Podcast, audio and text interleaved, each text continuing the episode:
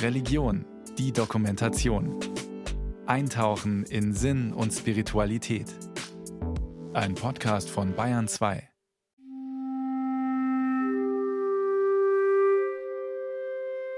Männer und Frauen gehörten zur Gefolgschaft, wenn Jesus als Wanderprediger von Dorf zu Dorf, von Stadt zu Stadt zog.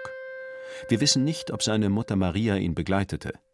Unbekannt ist auch, ob sie zu den Teilnehmern des letzten Abendmahls gehörte.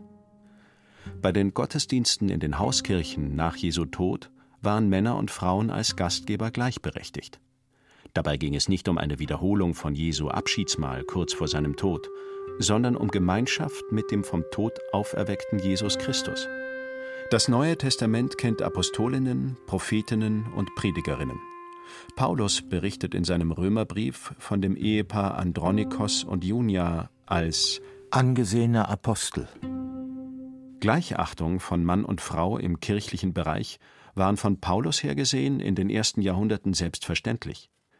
Diakoninnen kam die Aufgabe zu, weibliche Katechumenen zu unterrichten und ihnen in Vertretung des Bischofs gelegentlich die Taufe zu spenden, außerdem Kranke zu besuchen und die Kommunion zu bringen. Sie gehörten zum Klerus, auch wenn sie vermutlich nicht ordiniert waren. Mit der Zeit aber endeten ihre katechetischen und liturgischen Tätigkeiten, bis die neu entstandene Priesterhierarchie Frauen schließlich aller Ämter enthob. Weil die Männer die Alleinherrschaft im gesellschaftlichen Leben und auch im Leben der Kirche immer mehr an sich rissen, verloren Frauen jedes Vertrauen auf Gleichberechtigung mit Männern. Die Märtyrerin Giulietta sprach im vierten Jahrhundert den wie sie verurteilten Frauen Mut zu. Wir sind aus demselben Stoff wie die Männer.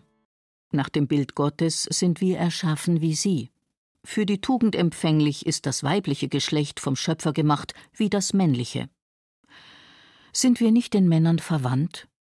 Nicht bloß Fleisch wurde von ihm genommen zur Schaffung des Weibes, sondern auch von seinem Bein. Deshalb schulden wir dem Herrn genauso wie die Männer Standhaftigkeit, Starkmut und Geduld. Auch wenn Frauen schon frühzeitig vom Priesterdienst der Kirche ausgeschlossen wurden, erfreute sich doch Maria, die Mutter Gottes, vom 5. Jahrhundert an besonders bei ökumenischen Konzilien wie in Ephesus und Chalcedon, die über die Gottheit ihres Sohnes heftig stritten, wachsender Verehrung, die im späten Mittelalter nicht selten an Gleichstellung mit der göttlichen Dreifaltigkeit grenzte. Jesus wuchs als Sohn seiner jüdischen Eltern Maria und Josef unter dem Patriarchat in Israel auf. Er selbst machte aber später als Künder von Gottes Königreich auf Erden wertmäßig keinen Unterschied zwischen den Geschlechtern. Patriarchale Hierarchien können sich sicher nicht auf ihn berufen. Auch der jüdische Rabbi Saul, nach seiner Bekehrung Paulus genannt, vertrat als glühender Anhänger des von ihm früher verfolgten Jesus weder Patriarchat noch Matriarchat. Für ihn hatten Männer und Frauen als Menschen dieselben Rechte, wie sein Schreiben an die Christengemeinde in Galata bezeugt. Ihr seid alle durch den Glauben Söhne Gottes in Christus Jesus. Denn ihr alle, die ihr auf Christus getauft seid, habt Christus als Gewand angelegt. Es gibt nicht mehr Juden und Griechen, nicht Sklaven und Freie, nicht Mann und Frau, denn ihr alle seid einer in Christus Jesus. Folglich waren Männer und Frauen auch gleichermaßen berechtigt, was die gottesdienstlichen Zusammenkünfte und die Leitung einzelner Christengemeinden betraf. Studien der deutsch-amerikanischen Bibelwissenschaftlerin Elisabeth Schüssler-Fiorenza verdanken wir unser Wissen von der Gleichstellung der Jünger und Jüngerinnen in judenchristlichen Gemeinden. Dennoch setzte sich das priesterliche Patriarchat in der entstehenden Amtskirche schon bald durch und behauptete sich in vielen Punkten bis heute. Mutigen Frauen, die für die Gleichberechtigung der Frauen mit Männern eintraten, begegnen wir vereinzelt schon im Mittelalter, häufiger im Zeitalter der Aufklärung und zahlreich in der Neuzeit. In der katholischen Kirche jedoch traten mutige Frauen, meist promovierte Theologinnen wie Ida Raming und Elisabeth Gößmann, erst zur Zeit des Zweiten Vatikanischen Konzils auf den Plan und forderten mit Vehemenz die rechtliche Gleichstellung der Frauen mit den Männern und speziell die Zulassung von Frauen zum Weihesakrament. 1976 erklärte die päpstliche Bibelkommission in Rom auf Ersuchen der Kongregation für die Glaubenslehre in der Erklärung Inter Insignioris, dass im Neuen Testament nichts gegen eine Erlaubnis von Frauen zum Priesteramt spreche. Trotzdem ließ die Kongregation für die Glaubenslehre nur ein Jahr später verlauten, Jesu Verhalten gegenüber Frauen unterscheide sich in einzigartiger Weise von dem seiner Umwelt und stelle einen absichtlichen und mutigen Bruch mit ihr dar. Doch sie hielt an ihrer Meinung fest, dass nach dem ausdrücklichen Willen Christi, wie er im Neuen Testament und im Leben der Kirche bezeugt sei, Frauen nicht zu Priesterinnen geweiht werden dürfen. Die seit Jahrhunderten bekannte Praxis der Kirche habe sogar normativen Charakter. In der Tatsache, dass sie nur Männern die Priesterweihe erteilt, bewahrt sich eine Tradition, die durch die Jahrhunderte konstant geblieben ist. Diese Norm, die sich auf das Beispiel Christi stützt, wird befolgt, weil sie als übereinstimmend mit dem Plan Gottes für seine Kirche angesehen wird. Papst Johannes Paul II. verschärfte das Verbot seines Vorgängers mit dem apostolischen Schreiben Ordinatio Sacerdotalis vom 22. Mai 1994. Darin bekräftigte er die jahrhundertealte und mit dem Plan Gottes für seine Kirche übereinstimmende Tradition, dass nur Männer zu Priestern geweiht werden dürften. Doch die Proteste hörten nicht auf. Im Gegenteil, sie wurden heftiger und zahlreicher. 2018 verlangten sogar die 34 Ordensoberinnen der deutschsprachigen Frauenorden den Zugang der Frau zu allen Weiheämtern. Und derzeit erwarten viele Katholiken eine Kursänderung vom Reformdialog Synodaler Weg in Deutschland. Die bei den Versammlungen zuständige Reformkommission sprach sich bei einer Abstimmung im Februar 2022 mit 174 Ja zu 30 Nein-Stimmen für die Priesterweihe von Frauen aus. Ob aber Papst Franziskus und die Mehrheit der Bischöfe, wie es die Satzung der Synode verlangt, am Ende mit einer Dreiviertelmehrheit gegen die von Johannes Paul II. zu einer wichtigen Glaubenssache erhobene Entscheidung von 1994 zu stimmen wagen, ist fraglich. Hat doch der Papst unmissverständlich und feierlich erklärt, dass die Kirche keinerlei Vollmacht hat, Frauen die Priesterweihe zu spenden, und dass sich alle Gläubigen endgültig an diese Entscheidung halten müssen. Die wissenschaftliche Diskussion begann jetzt erst richtig mit der Kritik an dem in der Kirche seit 2000 Jahren praktizierten Ämterpatriarchat und mit der Forderung, Frauen den Zugang zu allen kirchlichen Ämtern zu öffnen. Doch die oberste Autorität der Kirche hält hartnäckig an ihrem Nein fest ungeachtet dessen, dass die altkatholischen, die reformierten und die anglikanischen Kirchen die Ordination von Frauen zu Priesterinnen, ja auch schon zu Bischöfinnen seit Jahrzehnten praktizieren. Auch im Kirchenvolk wächst der Widerstand. Am 29. Juni 1994 erregten sechs Frauen weit über Deutschland hinaus Aufsehen, weil sie von zwei katholischen Bischöfen auf einem Donauschiff die Priesterweihe empfingen. Die Glaubenskongregation im Vatikan erklärte daraufhin die widerrechtlich ordinierten Frauen und die verantwortlich an der Weihe beteiligten Personen als automatisch exkommuniziert. Erinnert sei an dieser Stelle, dass es auch in der katholischen Kirche schon einmal gültig geweihte Priesterinnen gegeben hat. Felix Maria Davidek, 1945 zum Priester der Diözese Brünn geweiht, war nach dem kommunistischen Putsch in der Tschechoslowakei 1948 von 1950 bis 1964 im Gefängnis. Nach seiner Entlassung begann er die Untergrundkirche aufzubauen. 1967 erhielt er von Bischof Jan Blaha geheim die Bischofsweihe. Nach dem sowjetischen Einmarsch 1968 erteilte er mehreren Frauen die Priesterweihe, um verfolgten und inhaftierten Frauen die Sakramente zukommen lassen zu können. Eine von ihnen, Ludmila Jaworowa, ernannte er sogar zu seiner Generalvikarin, die dieses Amt bis 1988 begleitete. Mehrere Jahre später, am 5. Februar 1992, erließ die Glaubenskongregation mit dem Segen Papst Johannes Pauls II. Normen für die Lösung von Fällen, die heimliche Weihen von Bischöfen und Priestern betreffen.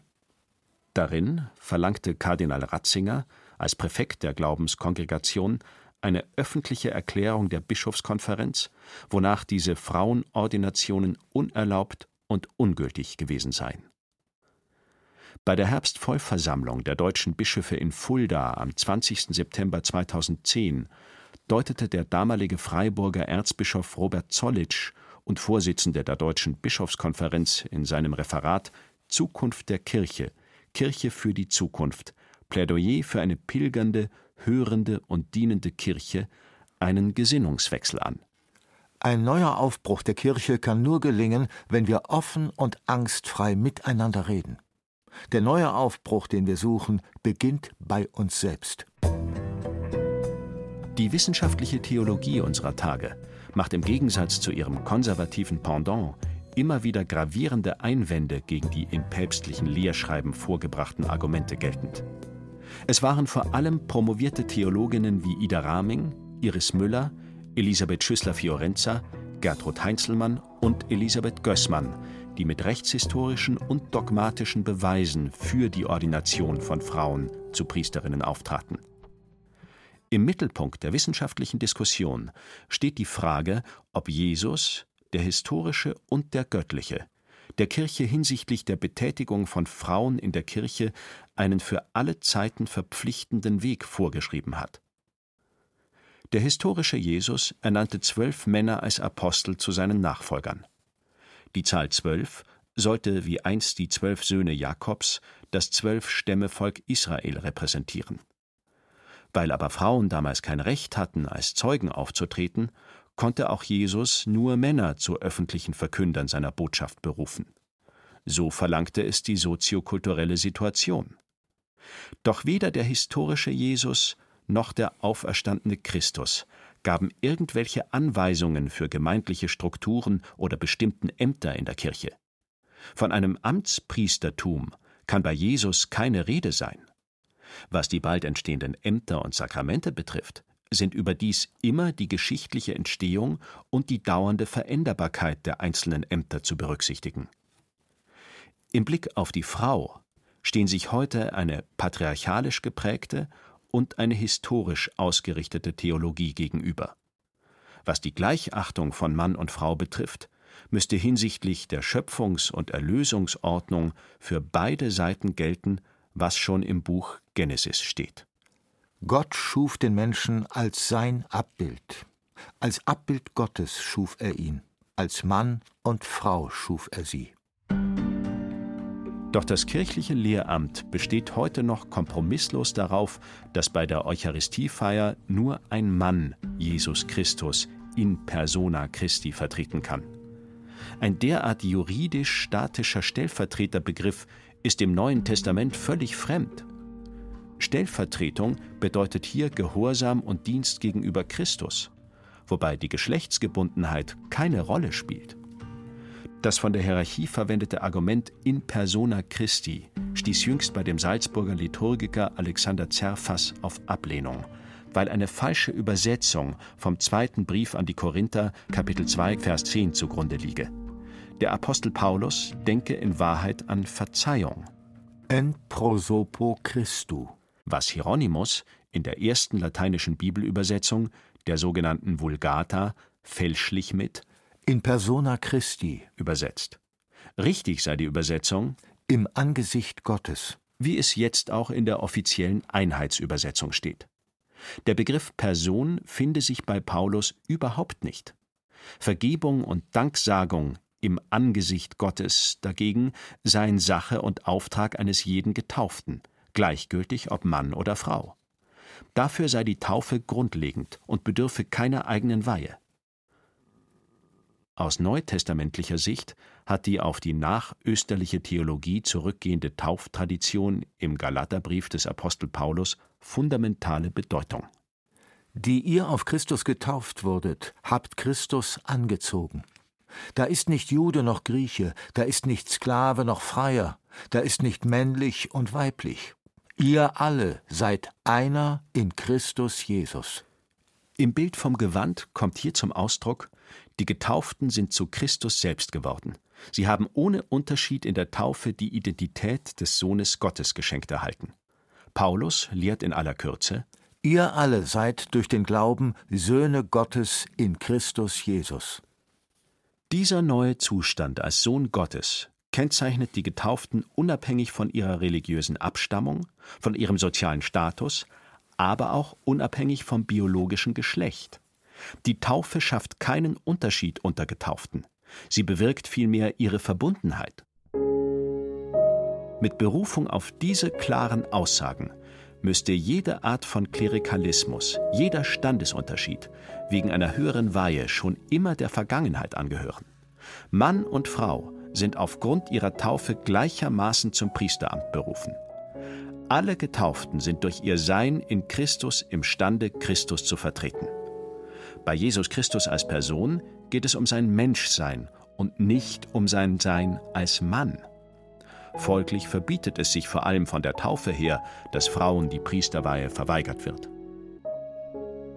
Bischof Georg Betzing, der aktuelle Vorsitzende der Deutschen Bischofskonferenz, rechnet die Gleichberechtigung der Frauen zu den wichtigsten Herausforderungen in der katholischen Kirche. Ihn erfüllt eine große Hoffnung. Meine Hoffnung ist, dass die Amtsträger einfach mit ihrem Herzen und ihrem Geist offen sind, um zu sehen, was auch der Kirche entgeht, wenn sie die Frau nicht zu ihren Ämtern zulässt. Die Benediktinerin und Ordensschwester Philippa Rath in der Abtei St. Hildegard bei Rüdesheim, 65 Jahre alt, Mitglied beim Synodalen Weg, bat zwölf Mitschwestern, ihre Berufungsgeschichte für ein Buch niederzuschreiben. Die Schwestern luden selbst wieder andere Schwestern ein. Am Ende hatte Philippa 150 Berufungs- und Lebenszeugnisse in Händen, die sie 2021 unter dem Titel Weil Gott es so will als Sammelband veröffentlichte. Einige Zeuginnen ihrer Publikation zum Thema Frauenordination, angeführt von Schwester Philippa, fordern Die Kirche braucht geweihte Frauen, sowohl für die Spendung der Sakramente als auch für die Verkündigung und für die Leitung und Verantwortung vor Ort.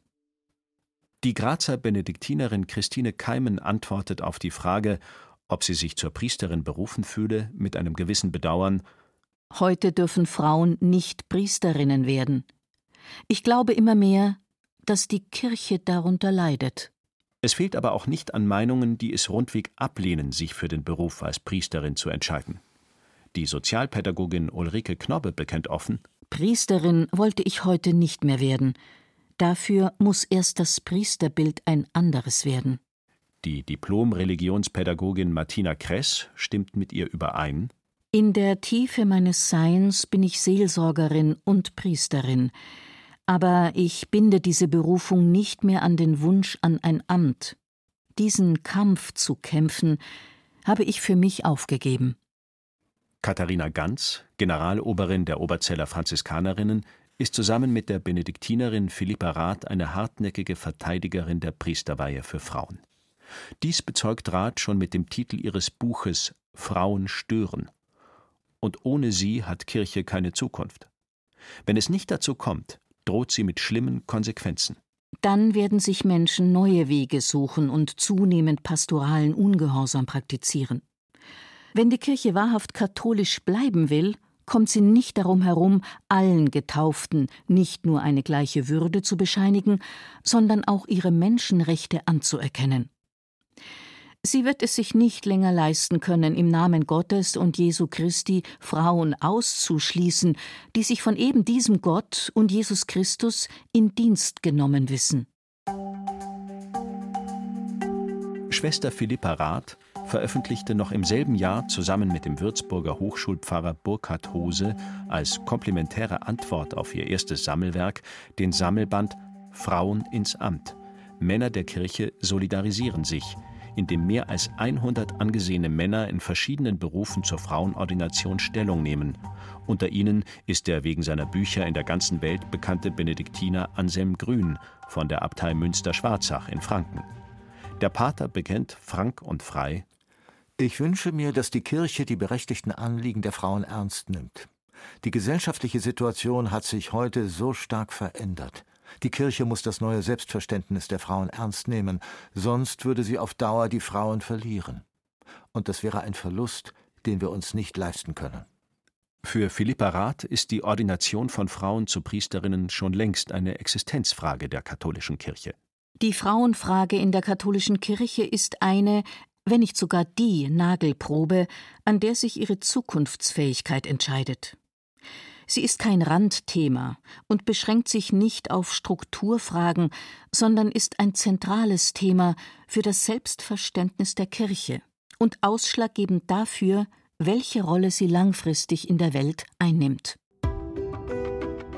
Zum Schluss soll der 1980 verstorbene Pfarrer Dr. Josef Thomé in Würselen, ein beliebter Seelsorger im letzten Jahrhundert und heute noch viel gelesener Volksschriftsteller, zu Wort kommen. Die theologische Lösung, die er in seiner Kleinschrift Gedanken zum Zölibat 1942 zu der viel diskutierten Zölibatsfrage veröffentlichte, lässt sich auf die heute ebenso umstrittene Frauenfrage übertragen. Wir glauben nicht, dass sich die Kirche zu den geforderten Schritten jemals aus freien Stücken entschließen wird. Wohl aber sind wir des Glaubens, dass das äußere Gebäude, wie es heute steht, den Stürmen der Zeitenwende nicht standhalten wird auch dann nicht, wenn einmal ein vorübergehender Aufschwung kirchlichen Lebens uns geschenkt würde. Die alte Kirche in ihrer alten Form wird unter großen Wehen sterben, weil sie die Zeit der Heimsuchung nicht erkannt hat. Auferstehen wird unter Feuer und Sturm die alte Kirche in neuer, lebendiger, verklärter Gestalt, gebaut auf die lebenszeugenden Kräfte des Glaubens und der Liebe und Fragen wie die des Zölibats werden nicht einmal mehr die Bedeutung der Frage des Sabbattages in der Urkirche haben. Sätze wie diese Eine Frau soll sich still und in aller Unterordnung belehren lassen. Dass eine Frau lehrt, erlaube ich nicht. Und wie es in allen Gemeinden der Heiligen üblich ist, sollen die Frauen in der Versammlung schweigen. Es ist ihnen nicht gestattet zu reden. Sie sollen sich unterordnen, wie auch das Gesetz es fordert. Die in echte oder zugeschriebene Paulusbriefe eingefügt wurden, sind nach der Überzeugung von Bibelexperten spätere Einschübe, die den Ausschluss von Frauen als Zelebranten bei der Eucharistiefeier bewirken sollten. So kam es in der jungen Kirche schon bald zum Fernhalten der Frauen vom Heiligen des Altars und blieb so bis heute. Erst seit die Frauen im 19. Jahrhundert gesellschaftlich und politisch mehr Rechte erhielten, waren im Bereich der Kirche Forderungen nach der Diakonen- und Priesterweihe für Frauen zu vernehmen. Gleichzeitig taten aber auch Gegner und Gegnerinnen dieser Weihen, in unserer Zeit vor allem die Theologieprofessorinnen Marianne Schlosser und Hanna Barbara Gerl-Falkowitz in die Öffentlichkeit. Zu ihren Argumenten zählen die Berufung auf den Willen Jesu, das Lehrverbot des Apostel Paulus und die 2000-jährige patriarchalische Tradition der Kirche. Den Anfang machte 1982 der Priester Manfred Hacke mit seiner Dissertation Die Problematik um das Amtspriestertum in der Münchner Universität. Angeführt werden die Gegner der Priesterweihe für Frauen heute von dem von Papst Benedikt XVI. in das Kardinalskollegium berufenen Bamberger Diözesanpriester Walter Brandmüller. Er war einst Ordinarius für Kirchengeschichte an der Universität Augsburg und danach Präsident des Päpstlichen Komitees für Geschichtswissenschaft in Rom. Die 94-jährige Eminenz erklärte erst kürzlich in einem Interview einer italienischen Zeitschrift ganz allgemein Man forderte seit langem das Frauenpriestertum, die Kommunion für wiederverheiratete Geschiedene, die Akzeptanz von Homosexualität, die Segnung homosexueller Paare.